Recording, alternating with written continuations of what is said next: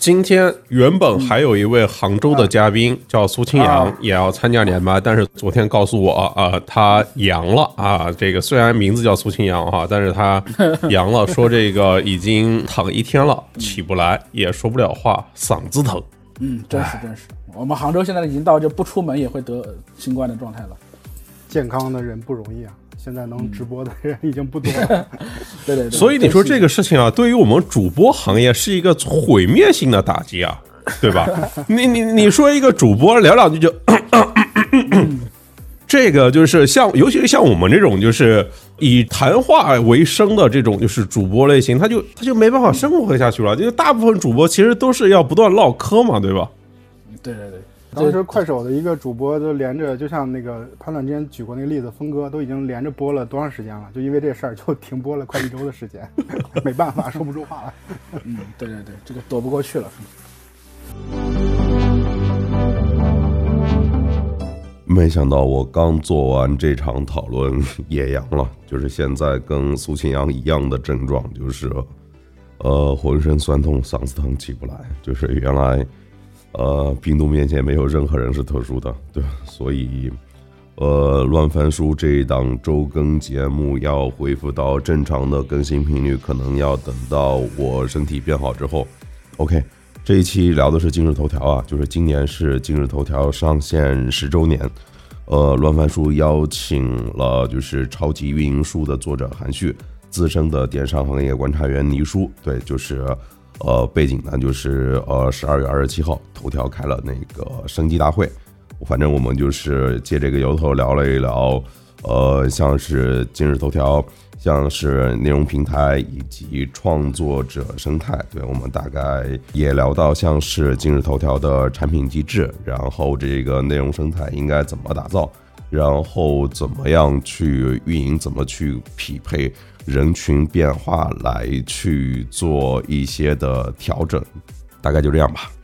其实今年已经是今日头条的第十年了。字节跳动这家公司，你说在一八年之前啊。大家都叫它今日头条，都叫它头条嘛，对吧？就是一八年到二零年到二一年到去年吧，就是都叫字节跳动。哎，今天要改名叫抖音了。这家公司一个尽管已经是就是真正起家的产品啊，就是真正核心的产品，就是它已经十年了。但是就是今天它开了它的一个创作者大会，叫升级大会。这个创作者大会好像是头条最初开的，就是今年已经是开了第八届。其实这个市场它已经过了一个就是爆发增长的一个阶段，好像各家都很难在这个产品机制上去做出比较大的创新，就是竞争其实已经到了一个相对来说争地战的一个阶段了。其实这时候对大家要求可能就是，哎，都是把基本功做好，就是把产品体验做好，把不够好的地方给它一点点调过来。那我们今天就是来哎聊一聊，就是在今天这样的一个市场环境下面，头条它做出了哪些应对？它发生了哪些变化？不管是它在产品上的，还是在这个运营上的，或者说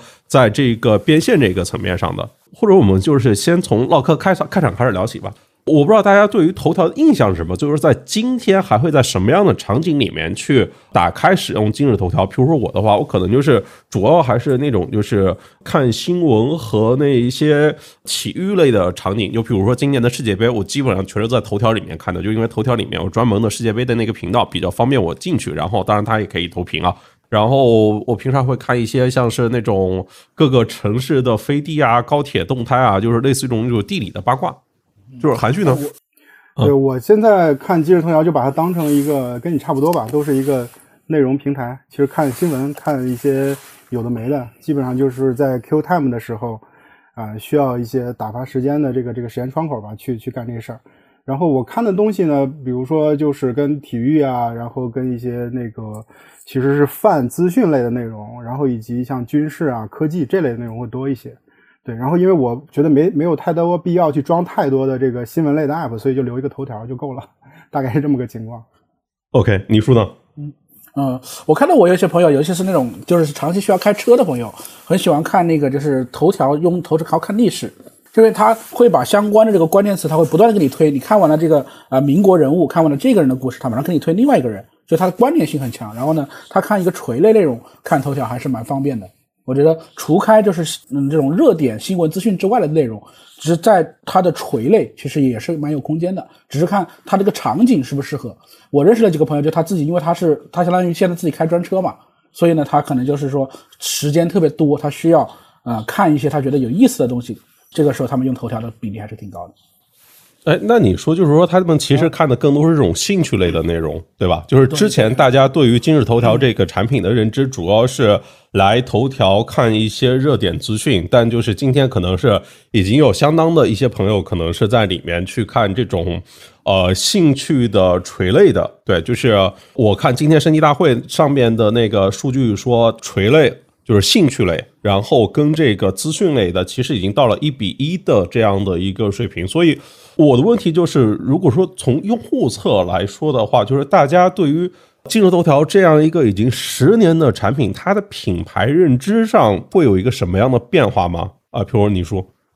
我觉得可能就说很多，就就看它有没有。找到他自己就是说比较开心的那个，就是喜欢那个部分。就像刚刚说的这个，有些朋友很喜欢看历史，他就会发现今日头条对他的满足效果比很多东西都好，所以他就会长期使用。但是如果说你说你本身就是为了看明星，为了看新闻资讯，你会发现当有流量更大的一些平台，比如说像抖音这样的平台出现之后，那他可能会被洗过去，他可能会他的关注度可能会更在那个方向上。但是如果他在这个平台上原本就已经找到了一个比较舒适的使用方式的话，我觉得他还是会保持他的一定的忠诚度和使用频率的。尤其说，你说像这种图文或者文字，它还有很多东西是没有办法去替代的。尤其是如果你喜欢看那种就是呃像历史小说啊，对吧？就像我今天在看那个《大明一五六六》嘛，你看电视和看剧本的差异还是非常非常大的。电视它的再好，也是没有办法替代剧本它给你传递的那种信息的密度的。所以我觉得这种还是，就如果他本身在这个体系里就找到了它的使用价值，我觉得他是，他对它的感受是历久弥新的。嗯，呃，就其实感受上，它是一个比较宽广的一个平台，就是因为它用户的年龄构成，包括这个兴趣，其实都跨度比较大。就是在十年前，就是我第一次看到今日头条的时候，是看到那个搜狗的那个 CEO 王小川。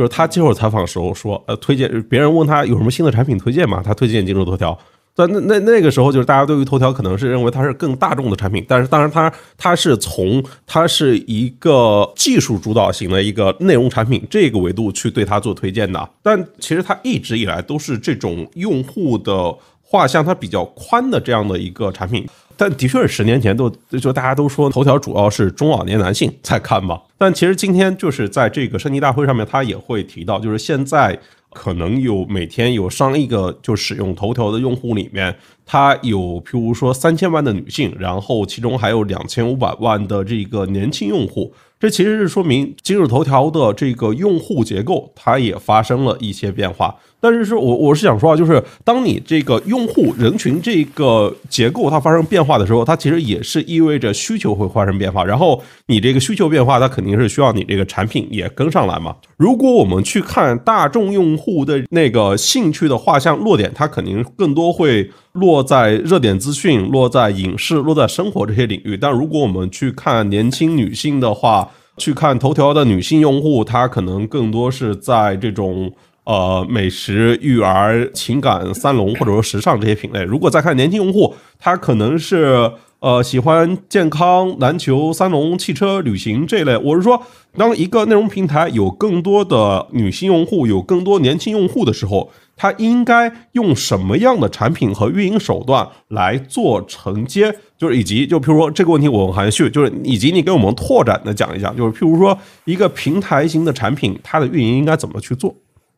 对于头条这种，我们把它叫做一个平台型产品，因为首先它的量级足够大，其次它在平台里边有很多的角色，然后这些角色呢都能获得自己的一些收益，所以再加上这个产品这么多年了，所以运转的还是非常的良性的。然后，然后如果说按照刚才判断这个问题来说的话，我们可以简单的把这个平台产品分为供给侧和消费侧这两端去看。其实如果是怎么样让更多的年轻的以及女性用户更多的使用这个产品的话，从供给侧和需求侧两端来看的话，供给侧就是你要有更多的他们喜欢看的内容，就是女性还有这个年轻用户他们喜欢的这些内容。那么就是说像这些品类，比如时尚、美妆、校园、情感、健身啊这些内容的类型，然后它的供给丰富度你要一定要提升，这是供给侧。然后消费侧的话也很重要，就这个可能是大家经常容易被呃忽略的问题。消费侧的就是说，这些目标受众他得认为你这个平台是给我准备的，就是比如说我是个一线城市一个女性，然后高知高收入，然后这个高线城市，那么我得认为说啊，今日头条是给我使用的。那为什么我会认为这件事儿呢？那就是会有一个呃心智。就是我得呃理解这个产品，然后以及我认为它就是为我去准备的，所以这是个认知的问题。那这个认知的问题需要一些运营或者是一些市场推广手段去不断的去塑造它。比如说，你可以请一些这个这些品类里边的这些头部的创作者，或者是去营造一些那个破圈的事件，让这些元素更多的去冲击这个目标用户的群体。而且这个事件呢，或者是这个头部创作者要不断的。持续的去做，然后由点连成线，然后可能得要持续做一段时间，才有可能形成这种认知。那么从这个刚才平台消费和供给侧来说，你有供给，然后有消费，同时去做这件事儿，才有可能能把这个圈层去把它给突破了，能把这个用户群体服务好啊。这是简单来讲，平台运营是这么个逻辑。那其实还是从其实平台核心就是做供给，在供给这一侧要多发力，对吧？但如 是的。如果我们就平台本身来说呢，就譬如说，在譬如说在今天，我们譬如如果在字节跳动这家公司的这个产品矩阵里面，哎，已经有抖音这么强的啊这样的一个产品了，对吧？就是今日头条这个定位是什么？那我们刚刚才开场聊了，就是这家公司最初叫今日头条，后来改名叫字节跳动，再后来又改名叫抖音集团，哎，就是。今天今日头条它怎么去跟这个抖音去做这种呃定位上这个区隔呢？哎，你说。今日头条在自己的内部，在自己的字节的流量矩阵里面，它要找到一个新的位置。我觉得可以把它跟那个微博的第二个阶段要做进行类比。就是微博曾经是中国最牛逼的催单产品，所有的人都上微博，所有的明星都上微博。微博最开始只做热点，只做明星，这都是大流量、大通路。但是接着你会发现，当微博有一天不再是所有人的最爱的时候，微博进入第二个阶段的时候，微博的第二春焕发于什么呢？就焕发于垂类。焕发于本地用户的经营。我们以前说，呃，这个今日头条最牛逼的点就是在它提出了这个推荐算法，对吧？就是它定义了什么是好标好内容。以前在他们出今日头条出现之前，所有的好内容就是人工推荐，就是某一个编辑或者某一个十年二十年的编辑主编觉得哪个内容好，放在人工推荐上去，对吧？今日头条重新定义了什么是好的推荐，但是呢，你发现他把这一套。方式打败了整个行业的所有竞争对手之后呢，他自己又开始重新去反思这一套方式。你看他现在去做，你看他去年推出这个百万品鉴官，对吧？品鉴官是什么？不就是人工推荐吗？他又把人工推荐这个因素又加回来了。你看他现在的对应的产品里面，你看还有这个，比如说快手的双链，他们也在尝试，对吧？怎么样去做圈层化的这个像小组，就是把社交的元素、把圈层的元素加进来，这样子的产品尝试，我看他们都在。今日头条上面来进行创新，来进行尝试。呃，就譬如说这个品鉴官这个东西，它我我理解它其实是需要就是大家一起来帮助去选出更好的内容，对吧？就是找那些有专业储备的用户来辨别出那一些呃优质内容。就是我看知乎可能也也也有类似的那种，就可能是某些大 V 在他的领域里面有更高的权重，对吧？这个。品鉴官，我是不是可以就理解成是一个在大众审稿团上面的，就是一个专业的那个品鉴团？新流产品它肯定是更在意规模效率嘛，都是那种极度理性的事情。但其实是内容本身又是一个相对来说非常感性的事情。如果我们牵扯到这种感性跟理性的问题的话，还去就比如说，我们是更应该去看那个过程的指标，还是结果的指标？就举例来说，就如果就是因为内容质量好不好这个事情，推荐它其实是看不出来的，对吧？就是他只能看出来谁更受欢迎，本身好跟不好这件事情，还是需要有那些理解内容的人跟工程师能够去做更好的配合。就是我的问题是在公司内部，就譬如说运营，运营跟工程师是应该怎样配合？就是这种感性理性，他如果就是过程指标、结果指标打架的时候，就是应该怎么办呢？首先，在咱们这个领域里边，就咱们这行业里面有个共识，这个共识就是不需要再去。挑战它，这个共识叫做算法的这个效率比人工更高。就这个，其实在任何场合都不用去挑战它。所以，首先我想先回答刚才就是潘亮跟倪叔在聊那个就是品鉴官那个事儿。就是我用简单一句话来说，那个人工肯定是给算法打杂的。就是说，肯定是算法是 最占占，就还是算法分发内容，但是可能有些算算法搞不定的事儿，就是需要人工来去搞搞那个犄角旮旯的事儿，哎，那个需要人工来去搞，所以整的这个事儿。所以本身它算法跟人工之间关系不会有什么太大的变化。这个事儿有点像，就是很多年前我在那个百度知道的时候，也有类似这样的用户组织，它就是做类似于就是你你提问题，问题分错分类了，然后人工帮你转转移分类，或者是说它人工去挑选所谓的推荐回答，然后以及人工去找那些那个那个类似于比如说特价机票那种 spam 的那些关键词，这些都是人工来去识别的。但是它本身的逻辑都是为产品为算法来去服务的。这是这刚才就是我想回回答刚才那个问题，然后说到说这个运营跟算法打架这个事儿，其实我认为打架这件事儿就存在于势均力敌的情况下，就比如说我能打得过你，你也能干得过我，咱俩打。但是如果说我干不过你，就咱俩不存在打架的情况。我给大家讲一个真实的例子，那时候我刚去快手，我我谁也不认识，我就坐在工位上，因为没事儿干，所以我就四处张望，然后有有一波人回来出来了，就是肯定是开会。结束了，然后这时候有一个男生在前面走，后边一个男生拿着笔记本后边追，然后他说：“ 哎，那个还有一个问题没讨论。”他说：“这个内容该怎么去推荐？然后该这个这个策略该怎么讨论？”然后那个在在前边那个男生就一扭头，特别不屑的说：“哎呀，你们运营不要关心这个问题，这跟你们没有关系。” 这是个真实的案例，对，这是我亲眼看到的。我作为一个运营入职到这个公司以后，我想我去，这是个什么样的状态？后来。呃，大概就理解了。然后，其实通过这案例，大概能了解到，其实，在比如在字节或者在算法为优势这样的公司，我相信运营没有那么话语权去跟算法去去打架的。呃，甚至就是他们的协作，呃，都需要一些相对来说比较呃，就是过程化或者流程化的一些合作模式才能对话。就运营能发挥运营的价值，但是，呃，还是回过来头来说，就是在这个内容分发的逻辑上，肯定算法的这种效率更高。这个就是没有太多可以对，那应该就是怎么去调整生态呢？就比如说搬运，搬运的流量低质的流量，你肯定要去控制吧，对吧？但如果你一旦去控制了，那可能指标还是下降的哦，这时候咋办？对，所以这个里边就是接下来再讨论，就是运营在这里面有啥价值？当然不是说运营没有价值，是运营没法跟算法打架。我是刚才表达这个逻辑。然后运营它的价值存在于说，运营更懂人，更懂行业，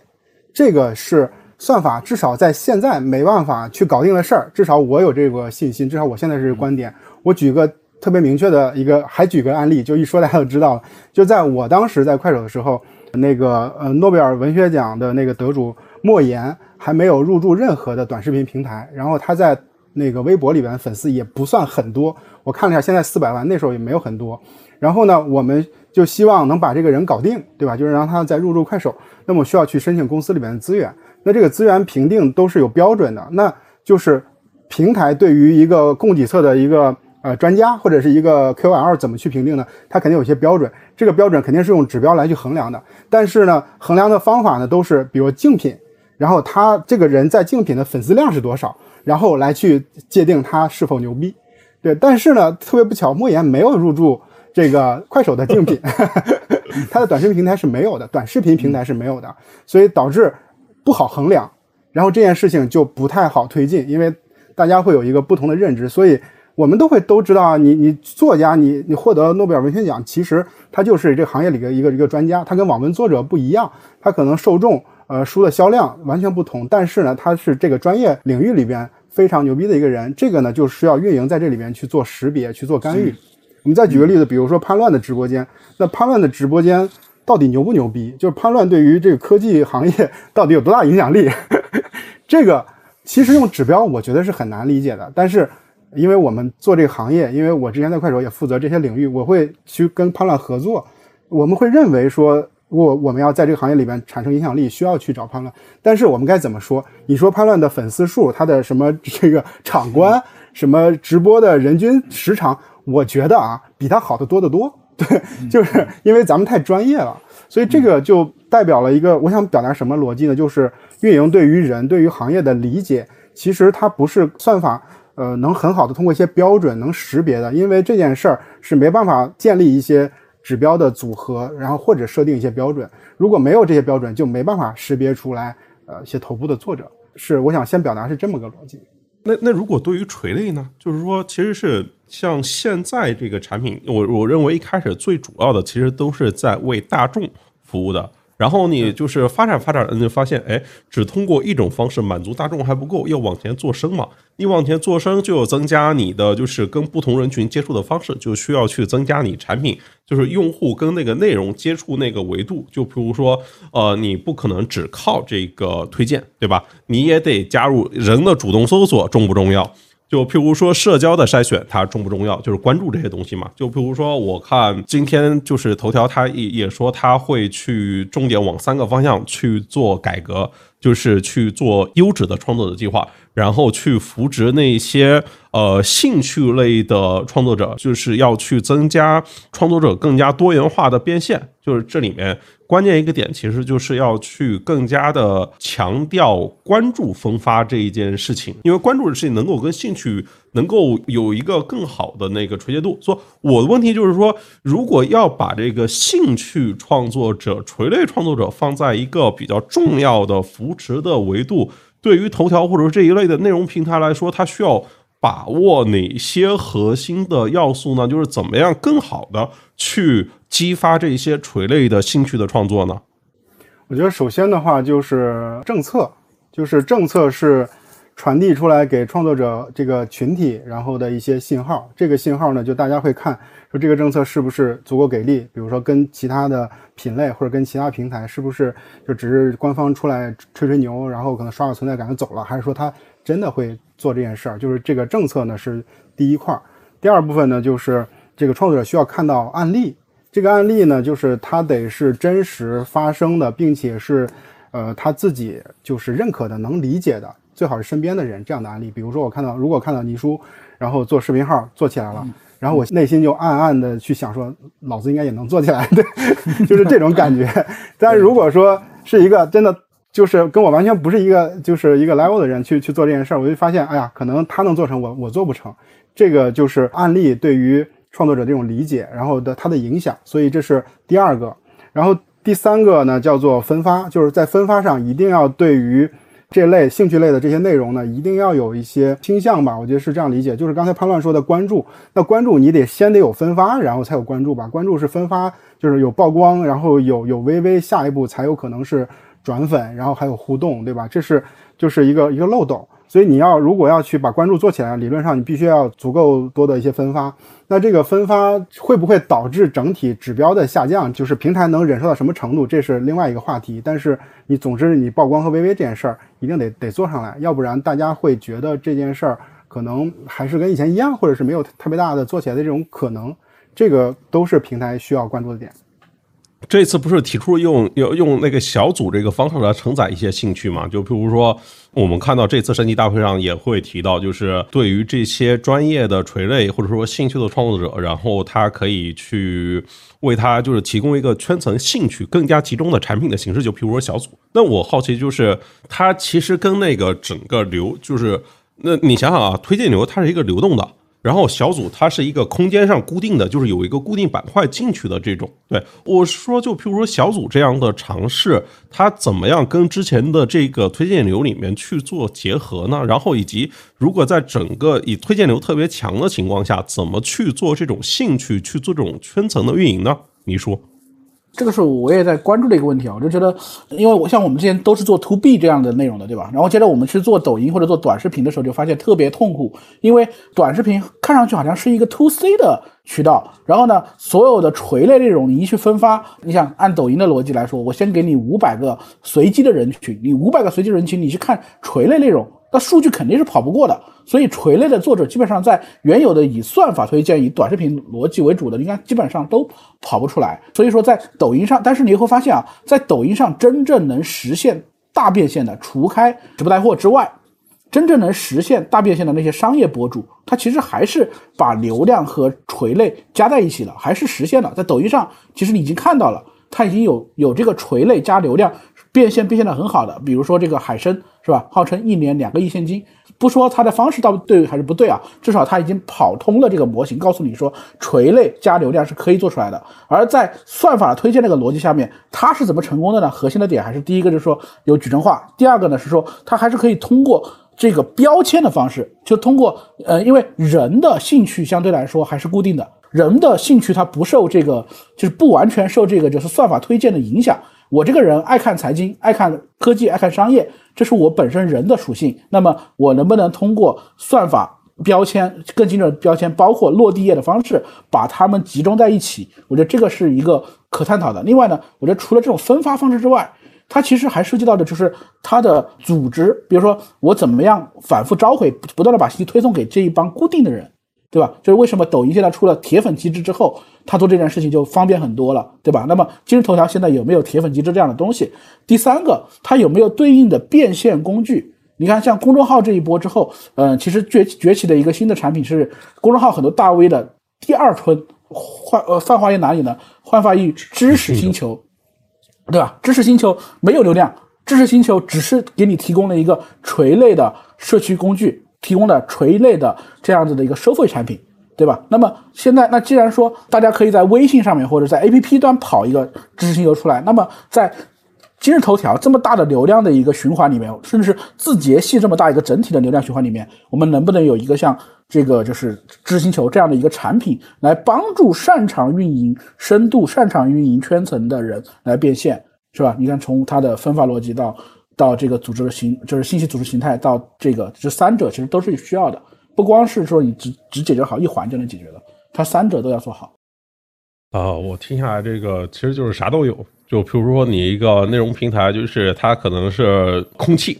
然后里面就是有水、有沙子，然后这个有粗沙子、细沙子，然后上面还可以扔点小石子，然后可以再加点沙子，就是是反正就是就基本啥都有。这样刚好头条也是一种，它至少有五种题材吧，就是图文、微头条、问答、那个宽屏视频跟竖屏的小视频。对，其实是看用户他更喜欢接受哪种的效率更高吧，或者说他表达的效率更高。我觉得到最后，如果顺着刚才韩旭那个供给和消费那个逻辑来说，其实到最后都是比拼的是效率，看创作者他更喜欢用什么样的方式来表达，消费者他更愿意用什么样的方式来去接受这个信息。说说到这个，我还想就是在内容这个层面上聊聊一两个问题，就是如果是我们面向于这种最广泛人群的这些内容的品类，就譬如说搞笑，譬如说情感这个大类，我相信就绝对是全网放在全网各个平台都是那种真正的大的类别。但我好奇的话，就譬如说，就是平台的运营再去做这样就是最具用户基础的内容的品类的时候，会碰到什么样的挑战吗？韩旭，我觉得主要是差异化的问题。如果我是这个平台运营的话，你让我去搞这些某些品类的这些内容或者创作者，我觉得都是能搞定的。毕竟我们是一个大平台，对吧？就是就是，哪怕说你分发内容，我觉得你也会被我被我搞到这个这个里面来来去活跃啊，这个我觉得是没问题。但关键问题就在于说差异化，这个差异化有两层意思。第一个层意思就是说，在这个平台的内容跟你的竞对怎么差异化。比如说我这里边有叛乱，那可能比如说竞对说我也有。那就感觉就没什么太大意思，就是这两边都能看得到。第二个差异化就是我是图文，我跟短视频怎么差异化？我说我这边有叛乱，然后发现叛乱也在某个短视频平台里边，就发现就是没办法去把把这个独有的东西把它呈现出来。所以就是从搞笑和情感这个角度来说的话，我可能认为最大的挑战是我要找到属于我这个平台，且我能跟我的竞对，能跟其他的。内容类型的平台有差异化的这么一小撮人，这这撮人可能是我最核心的这些角色。啊，你看这个评论区可能是判官同学，他说创作者搬运就完事了嘛，就是搞笑这边，我觉得 恰恰说到一个非常核心的点啊，就是因为这个搞笑和情感这个类别，我我觉得自己觉得最大的问题就是很难原创，很难持续的原创，就因为搬运这个成本实在太低了。平台其实没有什么特别好的手段去打击这一类特别短的娱乐的内容，对吧？就因为全网都在办，就是而且你会发现，就是这些真正的搞笑这种产品啊，就刚才我看评论区还有人提到，哎，内涵段子啊，就是之前头条比头条更早的一个产品啊，就你你会发现，就是哪怕是段子这一类的产品，它其实真正闪光的点，它是在评论区啊，它是在互动里面啊，对吧？它是二创。二创激发原创是是这个东西的，就是其实到最后变成你你你你是不是要把这个二创给它做的很好的分发？我就是觉得就是搞笑情感想做差异化，真的太难了。就是因为它原本本身就不是一个能够持续的产生差异化的东西，就是那个创作者本身就很难持续。但是有一些在专业，如果我们在专业这些垂类呢，我其实还想问，就譬如说，如果是在历史、是在财经、是在就譬如说体育这一些垂类里面。它的不同品类，它的那个创作者的构成，它的这个信息生产的频率，跟它所需要的要素，它它会有什么不同吗？对，就是每个垂类好玩的地方就在这儿，就是庞总刚才讲的，就是它每个垂类它的特征不一样，特征不一样会导致刚才说的一系列的所有元素都不一样。比如说每周的活跃的频次，也就是它生产成本就不一样，然后以及它生产内容的这些内容来源也不同。比如说我我举几个例子来说，比如说。我们见过的生产内容频次最高的，然后其实是游戏类的，它就可以剪出很多条来来发，一一天让它发几条，它大概都能给你干了。如果你给它任务的话，所以这是就生产频率比较高的。然后像段子这类的是比较费劲的，大概一周一条就很不很不错了，很不容易了。所以这是从呃生产这个领域角度来讲的，然后它会有不同的这个频次。第二个是从行业特征来说，可能每个垂类的玩法都不同。比如说体育这件事儿。就体育，我们一般理解为职业体育、职业竞技，那么就是比较呃依赖于版权。就比如刚刚过去的世界杯，那么你看到这类内容一定都是版权类的内容，不管你有没有啊，就是都是版权类的内容。比如说昨天的这种精彩进球，或者是一些各种的组合、十佳球等等，或者过去这个球员的一些精彩的画面，这些都是依赖于版权的。那么这些你有没有版权？在版权上你能不能做更好的这种创作？这个是体育。这件事儿的一个特征。那么像另外一类，像知识类，知识类的话，它的特点就在于说，平台比较希望你发布的这个内容呢是相对来说准确的，或者是说没有太大争议的，会被大众所认可的吧，也就是说是正确内容。但是呢，我们就会发现说，平台其实没有能力去筛选说谁发的对，就是你说的是对还是不对。然后我哪懂的对吧？我是一个搞平台运营的人，所以平台的人只能去挑选创作者本身。就是我是认为，比如说三甲医院的主任医师，他在这个领域里边就是比较专业的。比如北京南针医院呢，他在这个就是这个心脑血管就是最牛的，跟阜外是最牛的。那我就请他这个人，我们就就可以相信他，我们不用去判断他说的对不对，我们没有这个能力。这个呢，就是不同的品类，我们会关注的特点不不一样。比如生产频次，然后内容源，然后以及就是如何考察它的准确性等等。我们之前会这样看这件事儿，就每个。品类每个垂类都会要有一个自己的一个打法，这个打法不是为了就是刷这某个品类自己的存在感，而是说，呃，我们觉得某行业可能玩法是不一样的。如果说你不想搞这个行业，不想投入，没关系，那你就别做。但如果你做的话，你可能就需要去遵从这个行业的一些自身的玩法，然后会有自己的一套逻辑，它是都是不一样的。哎，这个地这个地方我有点想补充的地方，我觉得，呃，就是在垂的这个空间上面啊，你就会发现，其实每个垂类有，就是你要根据它背后的这个变现逻辑去看它。比如说我们刚刚去讲，呃，我觉得潘乐开始讲的那个，就是说，呃，这像是一个瓶子，里面先放了石子，再放沙子。还可以再放石子，可以再放沙子，这样的一个过程是一样的。头条系呢，他们风格一开始都是先跑大通路，先跑大流量，用户量起来了之后，它再在慢慢的在每个垂类类目里面去生长出新的商业逻辑。比如说啊，像今日今天的头条，嗯，我不知道你有没有关注，像比如说像现在的短视频频道，大家都会去做这个短剧，对吧？这短剧这个赛道本质上其实就是就是把小说视频化了，然后呢，它再结合平台的信息流推送广告。呃，这样的投放的方式，它最终投放来投放去产生的收益，全部都在平台之内自赚，这就是一个巨大无比的品类，啊，这个比如国内做小说做的比较好的公司，四十个的亿一年，然后接着你会发现，就是说，其实大家在抖音上面去看的时候，它已经帮助很多的，就在变现工具这一块上，现在抖音其实跑得比头条更快。就是比如说，它有些类目啊，比如说像以前做这个文娱这个类目，文娱这个类目过去就是大家做流量，然后吸引这个影视宣发，吸引影视行业，对吧？那影视行业现在现在没钱了，那头条方面呢，就给他们一个就变现通道，比如说你们可以做直播，你们可以去播那些经典的片段，比如说像这个，呃，你可以去播《水浒传》，那可能放到《金瓶梅》那一集的时候，有一百万人在线看，是吧？然后接着呢，它在下面可以让你就是真人去卖一些小产品。用这样的方式，就是你按理来说，你说你一个做这个影视娱乐的人，你想我这个娱记啊，为什么今天你要让我去卖联通的这个就是呃套餐？但是它可能已经是成为它的一个就是结合的非常好的一个流量产品了。那么今天其实，在头条也是一样的。当头条我们今天如果开始去重视这种垂类的发展，那么它的内容好了之后，它的内容这一端的这个供给供应吸引进来之后，其实更多的就是研究它怎么样，它内容创作者和他的呃这个垂类用户反复的沟通和召回。如果你没有办法召回垂类的这个圈子是没法做的，对吧？第二个就是说，他们之间用个什么样的方式来变现会更好。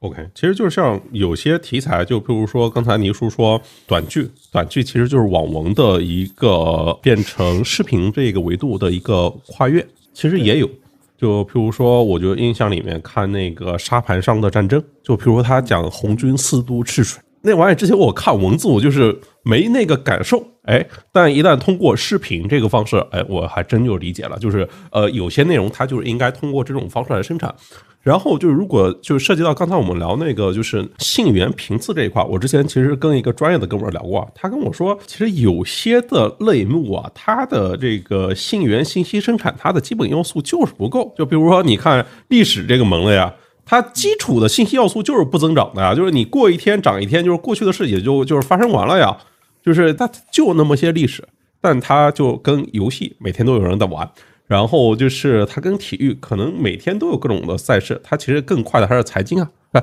财经这个类目里面那么多公司呢，每天都有各种的新闻冒出来，对吧？所以说就是财经，它虽然说不是大众关注的一个，也不能说不是大众吧，就是财经这个品类里面，你看各家门户财经这个品类的人都是最多的，那就是因为股市每天都有变化，每天我都有公司破产了，那家公司要开发布会，然后，对吧？那你你说，譬如说那个我的好朋友老编辑去干车评人了，去选择做车评人。你说车这个类目里面，就是当然现在是这个电动车的大年啊，就是一堆人涌进来但他也就那么几家公司啊，对不对？然后每年就是每家也就发那个几款的车，就是它这个信源啊，就相对来说就低一点，它就不是那种就是更大的那个品类。当然就是跟明星八卦就更不用提了嘛，对。那那我们就是再继续聊一些就是非常细节性的问题。就是我看很多都是这种信息和内容产品这个从业者，我有一个问题就是，这平台啊，这个做创作者生态，你怎么能够筛选出真正代表你平台的创作者呢？对吧？以及怎么看待就是，哎，可能有些你你觉得好的创作者，他在竞对的平台他更火一点，对吧？然后这时候就是平台正常，你不头条起来的时候就对标微博嘛，那然后对标这个公众号嘛，去看他这个创作者的覆盖率嘛，就是这事儿。就是，当然，当然，头条做的非常成功啊，但头条之后，大家做的好像都不够成功啊。所以我说，这事它价值在什么地方呢？如果它不能够被有效复制的话，韩旭，这个问题是说，嗯，平台怎么去筛选属于自己的 KOL，对吧？我可以这么理解。对对。然后，其实整体的一个大的原则就是赛马，对吧？平台其实就是让更多的人进来跑，这是一个整体的逻辑。但是筛选有几个维度哈，第一个维度叫做意愿，就是你有多少的意愿。啊，愿意来去耕耘这个平台。我们如果现在咱们直播间里面有这个做抖音的同学，呃，创作者或 MCN，大概会知道，抖音其实其实快手一样吧，就大家都会说你你有没有 all in 抖音是吧？有没有全部的精力在做这件事儿？他们都希望你就是所有的精力在做这件事儿，你不要就是做着这个又做那个是吧？然后你跟哪个平台聊都说我要大力的去做你的事儿，但实际上。都分精力，这个是平台不希望看到的。平台希望看到你 all in 在自己这个平台里边，他们还会看你的行为。所以这个呢，就是一个意愿层面，然后持续去沟通，发现你持续在投人力，你团队里面有多少人在投到这个平台里面，就能知道说你的意愿是怎么样的。这是第一点。然后第二个呢，就是你的你的能力怎么样，这个就不用细说吧，就做内容能力或者直播带货的能力。这个把它扔到这个平台里边，你你大概能看到它的这个数据呈现的效果。比如说，有的人可能进来以后，他没有特别好的流量的曝光，因为各种各样的原因吧，没爆出去。但是我们看到它的一些指标是比较好的，比如说人均观看时长啊，或者是变现效率啊，或者转粉比较好啊等等。然后我们就可以去给这样的人一些助推，然后让他们更好的成长。这些人我们都会认为能力是不错的，只不过说它体现在某某个这个这个领域或者是呃维度上。然后第三个呢，就是它的内容调性，就是它调性适不适合，就是自己这个平台。就是我觉得平台的人大概会有理解，说一看说这账号能火，这个不能火，他一定是知道的，只不过他不说而已。对，所以这就叫内容调性。比如看了这些内容，他觉得嗯这些东西是有希望的，然后呢，其实就可以有更多的这种投入。然后如果说一看这这肯定就不行，比如说很多的科普类的内容，就是它太干了，然后太专业了，就是也没也没趣，然后也不会有什么确定性的结论，也不会让你看到最后一点就怎么样，就它可能就没有办法在这平台里面生存。这是第三点调调性。然后最后一个第四点叫品类，就有些品类在有些平台里边是有优势的，然后更容易去在这个平台里边去爆出来。所以这四个方向：意愿、能力、调性和品类是筛选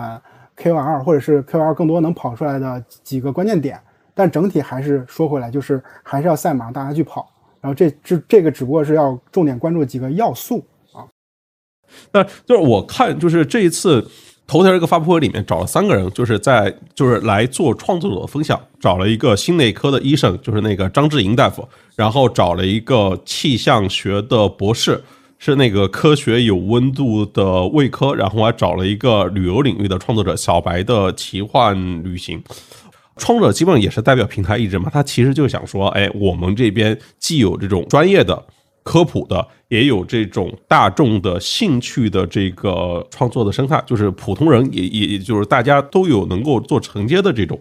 然后他说，他为了更好的去刺激这类兴趣类的创作，他就是头条大家都知道吧，就是平台最擅长干的事情就是给流量扶持嘛。他除了说要给三千亿的这个关注的流量池在推兴趣类的创作者这一块，他在产品上其实也会推出一些。呃，形态来做支持，就比如说像是话题，像是小组，像是双列浏览的这种更偏个性化的场景嘛。但但其实我们前面也聊了一点，就比如说双列，它跟小组就是它其实都是非常不同的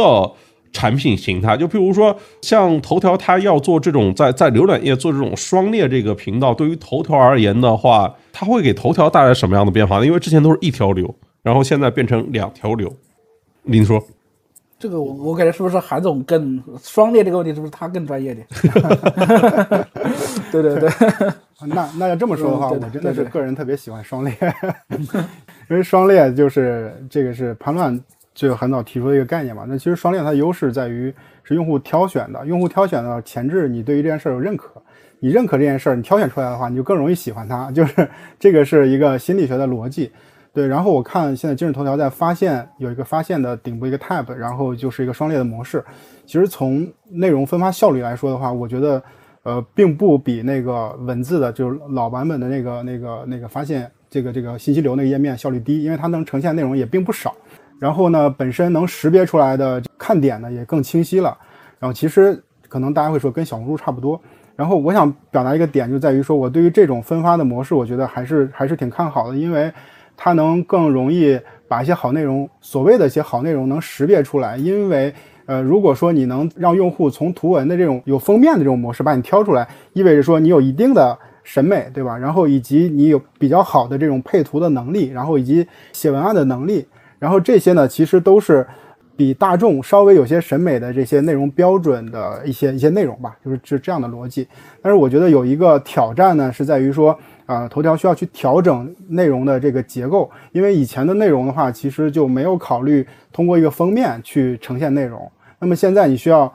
就是你可以对标小红书就完了嘛，就一个一个封面，封面得足够好看，然后清晰，然后以及把看点，然后呢都呈现出来。你不能指望大家去读下面那个字儿，不能指望大家读标题，而是你通过那个封面，就让大家知道说，哎，我喜欢这个，我点进去看。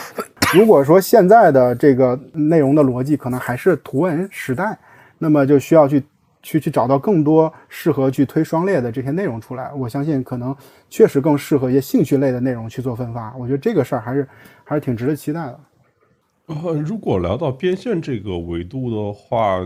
其实都是围绕创作者嘛。哦，我们其实刚才聊的就是垂类啊、题材啊这些，其实都可以。就如果这些东西做得好的话，都可以去。跟这个商业化去结合起来嘛，就是因为你可以知道创作者的诉求，然后你就是平台有什么，然后跟各种市场品牌商业化去找结合点。但我还是关心这个源头的问题，就比如说在图文这个时代里面，之所以出现像是公众号这种内容，其实都是一出水源供全球嘛，对吧？就是跟直播间是完全不一样的，直播间是我们大家只能在一个直播间一个平台里面，但是图文的话，我们这些创作者其实都是嗯。到处都分发的，只是说可能会选择某个场域作为自己的主战场。对，但就是就头条它其实起来的暗含的一个背景，就是其实是公众号的一个产能的溢出。对吧？其实最初的时候，其实很多是公众号做出来，但是很快，在一五年、一六年之后，头条就发展出来了，就是它自己独有的，而且甚至更大的一个创作者的，就是消费，然后就是不同的供给这样的一个体量。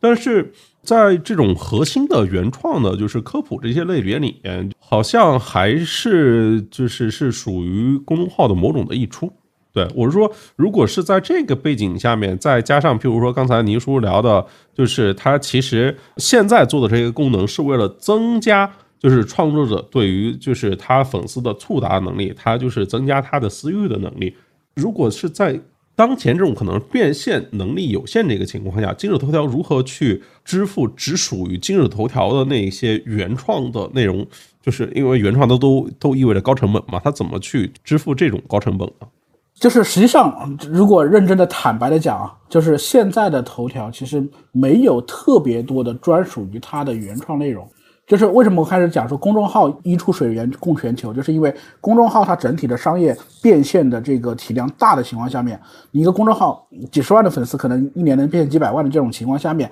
才会支撑它大量的原创。而因因为有公众号支付的这个原创成本，所以呢，它可以把内容溢出到头条来。但是头条上面现在给到大家的就是，你不管是谁，其实不管你在外面多有名，你在头条就是好像是一万阅读二十块钱吧，是吧？就是你不管是谁，你这里就是一万块阅读二十块钱。那么为了一万阅读二十块钱这样子的一个产出，那么对于你个人来说，你做任何的。你做就是你不可能做原创，它的成本无法支撑原创，所以呢，它最终就实现的就是出现了你说的这个早期出现的一堆属于它的内容，其实他们的很多内容是来自于剪切，来自于搬运，对吧？所以它很难完成说的一个完全由呃这个就是完全靠着它来活，然后不断的为了它产产生这个原创的人群。所以说我所以为什么我说就第一个说它要增强就是大家创作者变现的机会和能力。是吧？我要靠你活得下来，我才会为你原创。第二个呢，就是说，像过去的那样子的原创那样的内容，你就很难分辨它到底是不是原创，是吧？所以就只能说，你只有就是头条过去就开始讲说要重新把一些流量的权利还给作者，就是因为你知道你在头条上是出不了名的，你不会在头条上面出名，对吧？所以这种情况下，你既不给钱又不给名，那就没有人跟你混了，对吧？那么所以在这种情况下面。就是说，一方面给钱，一方面要给名，所以说就是说，我觉得在当下他是要重新去去思考，说他和作者之间的关系能不能回溯一些权利，回溯给创作者。我觉得这是我是我觉得对他的今天来说是一个非常重要的一个思考。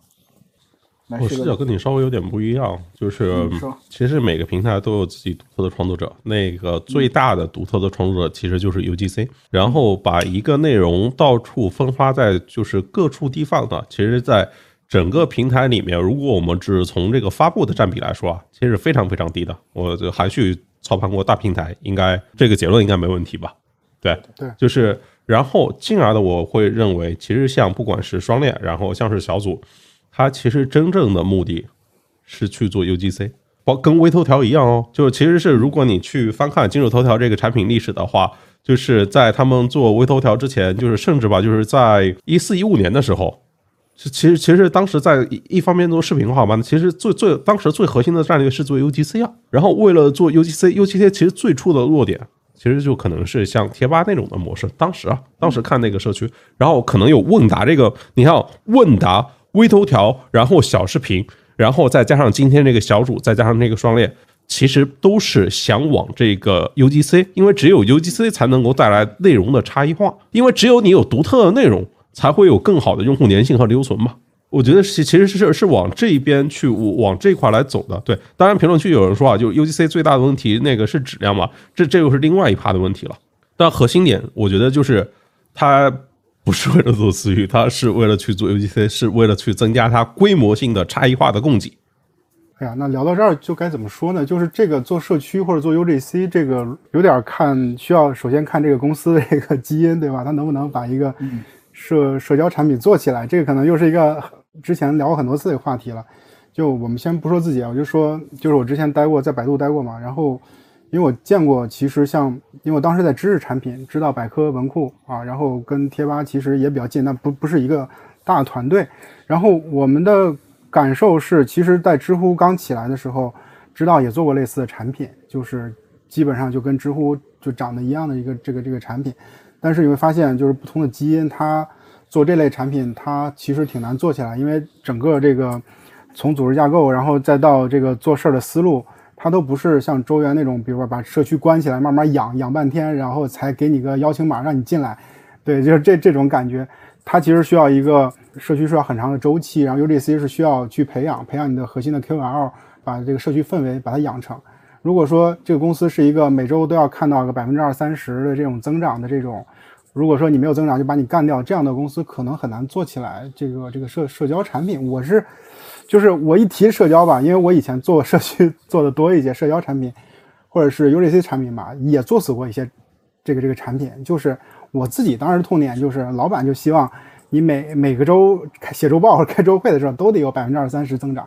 我说这玩意儿有节奏啊，但是有的他就不管你这个节奏啊，什么节奏不节奏的，你就应该涨啊！你这玩意儿从头开始做，让你让你负责这事儿，有一个团队，你为啥不涨呢？就是这个节奏这件事儿其实是讲不清楚的，所以它跟这个公司里边的呃这种基因啊氛围有关系。嗯呃，OK，我我我只是说这一些他做的方式是为了什么？对，就是我自己的这样的一个感受。当然，他就是谁都知道这件事情难嘛。就是因为你真正做成了，到最后你就是，其实你看全世界的，就是这种就是 to C 的产品，到最后大家比拼的就是创作者的规模啊。什么叫创作者规模？就是比拼 UGC 的数量。就是即便你是用非常好的内容，然后去吸引大众的，但到最后也还是比拼你创作者的这样的一个体量。就是因为就是你你得有一个非常大的金字塔的塔基，才能让那些好内容就一点点浮现出来嘛。就是因为就是每天其实大家都是在投票嘛。都是在做不断的筛选，就是你的一个点赞，然后你的一个完播，你得有足够多大的池子来帮助大家做筛选。就为什么大家会觉得可能是短视频可能比春晚更好看？那是因为春晚是几个人选的，然后这是几千万人、上亿人一起选出来的。对我，我是说这样的一个维度里面，对我们还是聊回来，就是创作者变现这个问题啊。就譬如说，今天的创作者其实就是他关心不止在头条，他关心在任何平台怎么去更好的变现。但是过去就是头条的变现方式主要是这个流量分成嘛，但是这一次升级大会里面，他提到的其实主要是都是这种流量分成之外的方式，就譬如说像是商单，然后譬如说电商或者说专栏，其实就是知识付费了，就是。其实，如果是在商单这一块，它其实也做了一个叫“针织优选达人团”。它其实头条，它其实面向的就是怎么能够让更多的普通人加入进这个团队里面来，帮助普通人变现。就譬如说，在这个“针织优选达人团”，它不到半年时间就帮助了两百多位创作者征收了八百万。就是我是说，有这么多丰富的变现手段，那它其实跟创作者，他是应该是一个什么样的匹配呢？我是说，不同类型的变现方式，它适合什么样的创作者跟创作主题？嗯，我听过来，其实还是跟徐总开始讲的一样的，就是人其实就分成两种，一种就是专业的人，一种就是流量的人。所以呢，它对应的其实就是还是打造两个类型对应的变现产品，对吧？就是说你会看到流量大的那些人，你适合做什么？比如说你刚刚说的要做他开的电商，电商这就是你你你只有流量大，你才有可能做电商。你流量小，你再牛逼，你人设再牛逼，你也做不了电商，因为流量太小。那同理，那反过来说，比如说你的，你就是要有人设，你才有资格去做知识付费这样的产品，对吧？我觉得这这个就是它肯定是要针对于，虽然说创作者的类型有无数多多种，大家有不同的科目，但是本质上其实核心就是两种，一种就是纯走流量型的，一种就是说它能走深度，但深度要跟对方有有亲密接触这样的一个状态，才可以把深度和人设做起来。就这两者是这两者模型都要有的。过去呢，头条会更偏重于说怎么样走大流量，大家的关系是浅层关系，但是流量很大这样的一个逻辑。这种就是泛流量变现的产品和东西，我觉得他们原本是已经有的。那么现在这个阶段，你看它明显是要往更纵深的角度去去走一走。嗯，我觉得这样会好一些。但是我觉得刚乱总的这个提示是特别对的，就是你会发现，比如说刚刚我们说的这个，他们说的这个。达人团一样的整体的收益，虽然说两百人有八百万，但是你说如果放到专业人士身上来看，这个钱肯定是有点不够的，人均才四万块钱嘛，对吧？对于专业人士来说肯定是不够的。那么他可能更多的就是说，我要去培养一批素人，这批素人呢，能在呃，我的这个分发体系中得到流量，然后这个流量呢也找到匹配的变现方式，能得到一些收益啊。我觉得这样的模型可能更会更适合他，是吧？一定要去走说去去争取那一帮最牛逼的人。我觉得现在他可能各个平台都在争抢，不一定最适合他，最适合他的人可能是就是最认可的他那一帮人。就愿意在它上面产内容的那帮人，可能这一帮人的怎么样帮助他们赋能，怎么样帮他们拿到更多的流量，怎么帮助他们拿到更多的认证，那怎么帮助他们得到合理的变现，我觉得可能是最重要的事情。这些其实就是它的独特内容哦。呃，对对，就这些都不是一处水源供全球的。对对对，是的，是的，是的，因为这个可能就是说，你看，发现它的整个的收益率可能就本身它不是完全靠内容赚钱的，它可能本身就是它可能是对内容可能它是它的副业之一，是它展示自我的一种方式，它可能不完全以这个为生，是吧？韩旭，我其实这个问题。我我没有特别新鲜的观点，但是我我的想法是这样的，就是之前头条是主要以分成为主，所以这次生意大会主要讲的是现在这个就是分成为主以外的这样的变现方式更多了，然后以及有更好的这种增长空间。我觉得这个其实跟这兴趣类的内容它是相关的，就是说你兴趣类内容更多了以后，然后你去比如说以后你要去做私域，然后做带货，然后做广告的这种空间才能更大。其实这是一个我理解是一个更。更广阔增长空间的问题，但是所有这些模式其实都在短视频平台上都有验证。我理解创作者或者是品牌广告公司或者是服务商这些角色对于这个模式其实都能理解，然后也也都能上来，其实都知道该大概怎么玩。然后这些角色呢都在，也都能就位。我觉得这种关键点就在于说，如果是我们作为创作者的话，你就需要去看在在头条未来的这段时间里边出现了哪些机会。这些机会呢，就是说。呃，官方放出来的政策，然后以及出现的一些好的这些变现的案例，这些可能是在这次的这个政策，然后以及官方的这平台的方向发布之后看到的一些变化。那这个呢，就要快速的去跟进，或者是你去看看这些机会适不适合你。这个逻辑有点像，因为我之前就跟那个几个朋友聊过抖音的生活服务这件事情。啊生活服务其实就是在一年多前的时候，呃，然后大家会看有政策，然后又看身边有一些账号呢，它起来了。然后确实能能带出来更多的 GMV，然后自己也去加入，然后加入的早，然后获得了一些红利的空间，就就也能也能做起来，或者现在做的还不错，几十万粉丝 GMV 一一个一场 GMV 能过千万，所以这个其实抓住那个风口，然后就是平台有政策，然后有好的案例，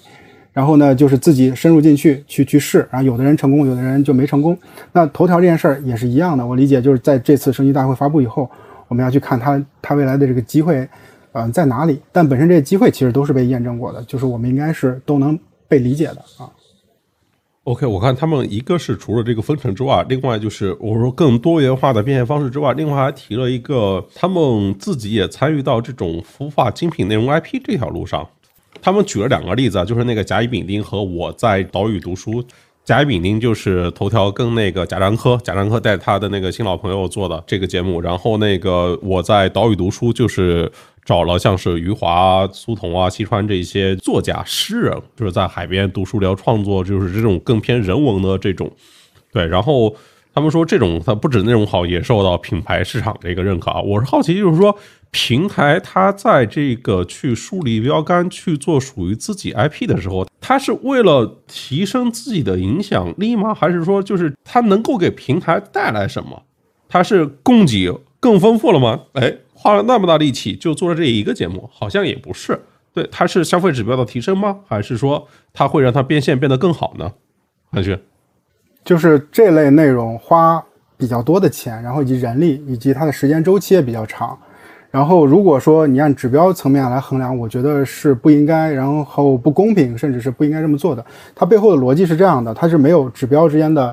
因果关联，我自己是这么认为的。我们今天在讨论今日头条，然后。呃，未来会走向这更多的兴趣的品类，那这个兴趣品类就意味着说它跟之前会有些不一样。那这不一样，我们刚才讲了，要从供给和消费两端来看。供给的话，有更多的这些女性年轻用户的这供给的这个角色进来，然后消费的话，就是更多的女性和年轻的用户认为说，头条是我的战场，我我可以去，我应该去，我应该看。这个呢，都需要一个认知层面的一个迭代，或者是让大家去理解这件事情，然后。我们其实一直在想，就是我们让这些人有有行为，比如说我打开了这个这个产品了，或者我在上面发布内容，这就是行为。但是我们很少去想，其实人们在有这个行为之前呢，需要有理解、有认知。这个理解和认知呢，其实是产生行为前面的那一步。那我理解，其实头条要去做这件事儿的话，它关注在于让这个内容供给者还有消费者，然后慢慢理解说，哦，原来在头条里边有很多这种文化类内容、有用类内容、兴趣类的内容。这样的话，慢慢去打这个认知，才有可能就是在这两端更好的去渗透。这里边有几个关键点啊，我个我自己认为，第一个叫做说，从公司层面肯定不能严格按照 ROI 的那个逻辑去衡量这件事儿。比如说他做了这个综艺，然后他能带来多少的 VV，然后能能衡量出来这个一个 VV 值多少钱，我这个肯定是算不正的。我觉得不能用简单的用这个这个指标来衡量。第二个是说这件事儿得持续去做，就是如果就做做一趴就走了，就干完一票走了，可能就有点可惜，或者是你前面做的再好没有连接上。它的那种传播的效果，它那种就是渗透圈层那种那种力量是没办法这个这个达成的。所以它虽然是点状，但是你点状连接起来，它就会变成一个整体的一个事件。这个事件呢，其实恰巧是运营或市场同学擅长去做的，就是精准打击、定向爆破，然后去打局部战，然后局部试图去带来呃整体的这种这种效果，但是局部跟整体的效果之间没有指标的严丝合缝的这种关联。对我，我是这个这个观点。评论区说，这个米儿同学说，这个精品栏目吸引品牌客户做品牌溢价，这其实也是就是他们做优质内容嘛，其实就是想这个释放内容这个影响力，然后其实也是这个塑造这个品牌认知，然后这这其实背后更大一个背景，就是因为就是刚才大家聊了非常多人设相关的问题嘛，聊了私域这些问题，其实到最后都指向一个词嘛，IP 嘛，对吧？平台先下场干一个 IP 试一试，他肯定不是为了自己去做 IP，而是因为他就是要提升 IP 竞争力这个事情是他们整个这个平台的大命题。对他们也做了专项组，所以说这个要自己来做一些尝试。对，当然他就是他们自己公布了一个数据，说最近半年为五百名创作者征收了这个两千万。对，我觉得这个事儿它就是一个，它是一个过程，就是包括评论区说，你说你做了一次这个综艺节目，做了一次特别牛逼的内容，品牌就对你有有一些什么跟以前不一样的印象吗？就不可能啊！就快手就是很好的案例啊，这方面其实花的钱挺多的，这这就是我们一直持续在做这些尝试，就这个不会是因为一个特别爆的的节目，然后会让你的品牌广告主，让你的 C 端用户对这个产品。跟之前有特别不一样的这种印象和认知，这是不可能的。我觉得真的是持续去做才有可能。所以它本身带来的效应有很多，我刚才没有说完。就除了品牌广告主对于你的理解，它需要持续渐进去去推进。然后其次的话就是内容供给者，啊，然后对于这个平台的认识，可能以前有一些内容创作者不不用头条，那么你做了这件事儿以后。那可能这些人会觉得说，哎，好像挺适合我啊，哎，好像他也在这里，然后过得还不错呀，他挣到钱了呀，你看媒体也有传播了，我也去试一试吧。这个是明确有带动作用的，这是第二点。第三点就是 C 端的这种消费，C 端消费用户说我喜欢这个内容，所以有可能我会用上这个平台。所以这个精品内容吧，它对于 B、对于 C、对于品牌广告主其实都是有有影响的。但是我还想说，这个影响。他没办法去算这个明确的账，这个账是